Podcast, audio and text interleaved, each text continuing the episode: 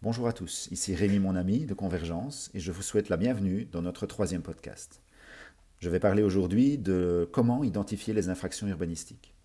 Lors de l'achat d'un bien immobilier, l'acquéreur devient également propriétaire des infractions et de toutes les responsabilités qui les accompagnent. Que vous soyez vendeur, futur acheteur, agent immobilier ou notaire, les infractions urbanistiques des immeubles vous concernent au premier plan. Un bien en infraction est souvent invendable, mais pire, lorsque les infractions sont mises au jour après la vente, tous les intervenants se retrouvent alors avec des ennuis qui auraient pourtant pu être évités. L'objectif de ce podcast est de vous donner un aperçu sommaire de ce qui doit attirer votre attention lors de la vente ou de l'achat d'un bien pour éviter des situations souvent difficiles. Voyons ensemble trois éléments clés auxquels vous devez être attentif, que vous soyez acheteur ou vendeur. Tout d'abord, lors de la visite. Lorsque vous visitez un logement, il est toujours utile de s'attarder à des éléments qui peuvent avoir beaucoup d'importance en termes de conformité ou non. Par exemple, y a-t-il eu des travaux importants récemment, touchant à la structure du bâtiment, à son enveloppe extérieure, à son volume? Y a-t-il plusieurs sonnettes ou boîtes aux lettres? Ou plus simplement, y a-t-il plusieurs logements dans le bâtiment? Y a-t-il des constructions accolées ou indépendantes au bâtiment principal y a-t-il eu des modifications aux façades, comme par exemple le remplacement de châssis ou la réalisation de bardage Y a-t-il eu des modifications aux toitures, notamment l'installation de fenêtres de toit?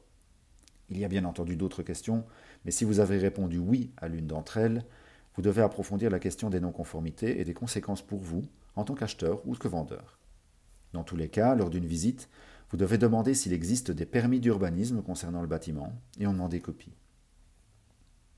Ensuite, vous pouvez effectuer une petite recherche sur Internet. Assez étrangement, il vous est facile de faire une petite analyse de contrôle tranquillement assis devant votre ordinateur. Voici quelques étapes que vous pouvez réaliser. Contrôlez la concordance entre le plan de cadastre disponible sur le portail cartographique gratuit de la région Wallonne et une vue satellite Google.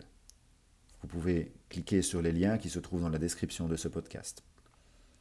Toujours sur Google, vous pouvez examiner toute une série d'informations intéressantes le nombre de sonnettes et de boîtes aux lettres sur la façade, signe possible division de logement comme nous le verrons plus loin, les annexes et autres dépendances autour du bâtiment. En cas de divergence entre ce que vous voyez sur le plan de cadastre et la vue aérienne, vous avez déjà une présomption d'infraction.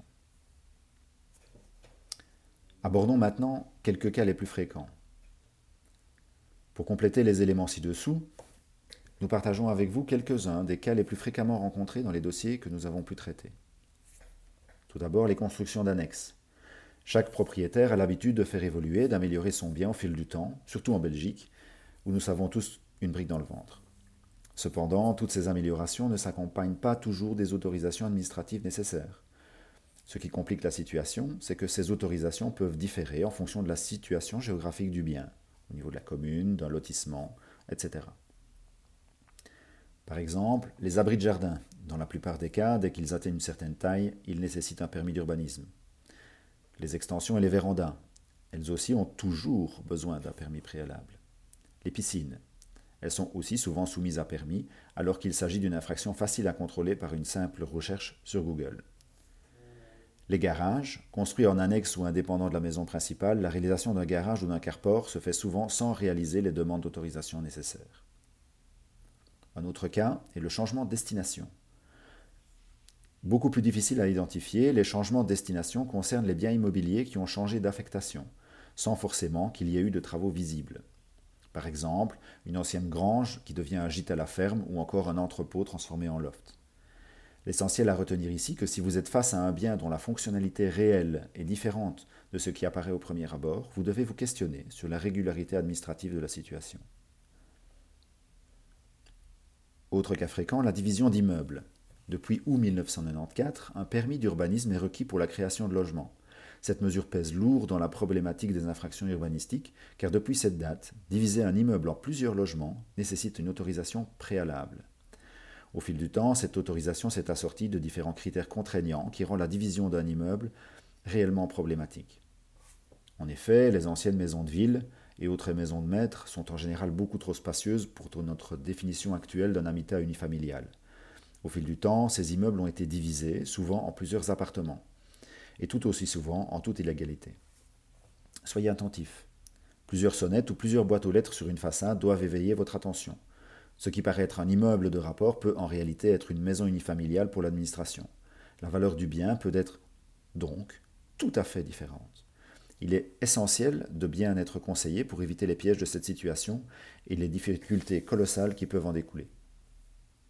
En conclusion, les démarches pour faire évoluer votre bien immobilier en conformité coûtent de l'argent, mais contourner ces obligations peut coûter beaucoup plus cher encore. Un bien immobilier en infraction peut être impossible à vendre ou à acheter, suivant de quel côté vous vous trouvez, ou encore à mettre en location sans compter avec les amendes, casiers judiciaires et autres conséquences difficiles dont nous parlerons prochainement dans un autre podcast.